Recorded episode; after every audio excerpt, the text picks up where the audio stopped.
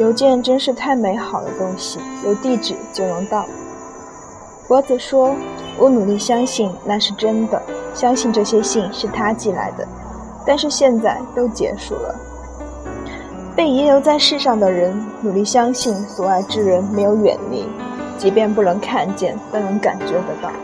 他们想活在自我营造的幻梦里，当被人拆穿时，愣在那不知该做什么好，怀着忐忑、好奇，去找寻、验证或否定心中答案的脖子。”蹲在树家门口，写道：“我不知道他现在会在哪里，只不过有时会想起他。我想他可能在某个地方努力地奋斗着，就是因为如此，我才写了那封信。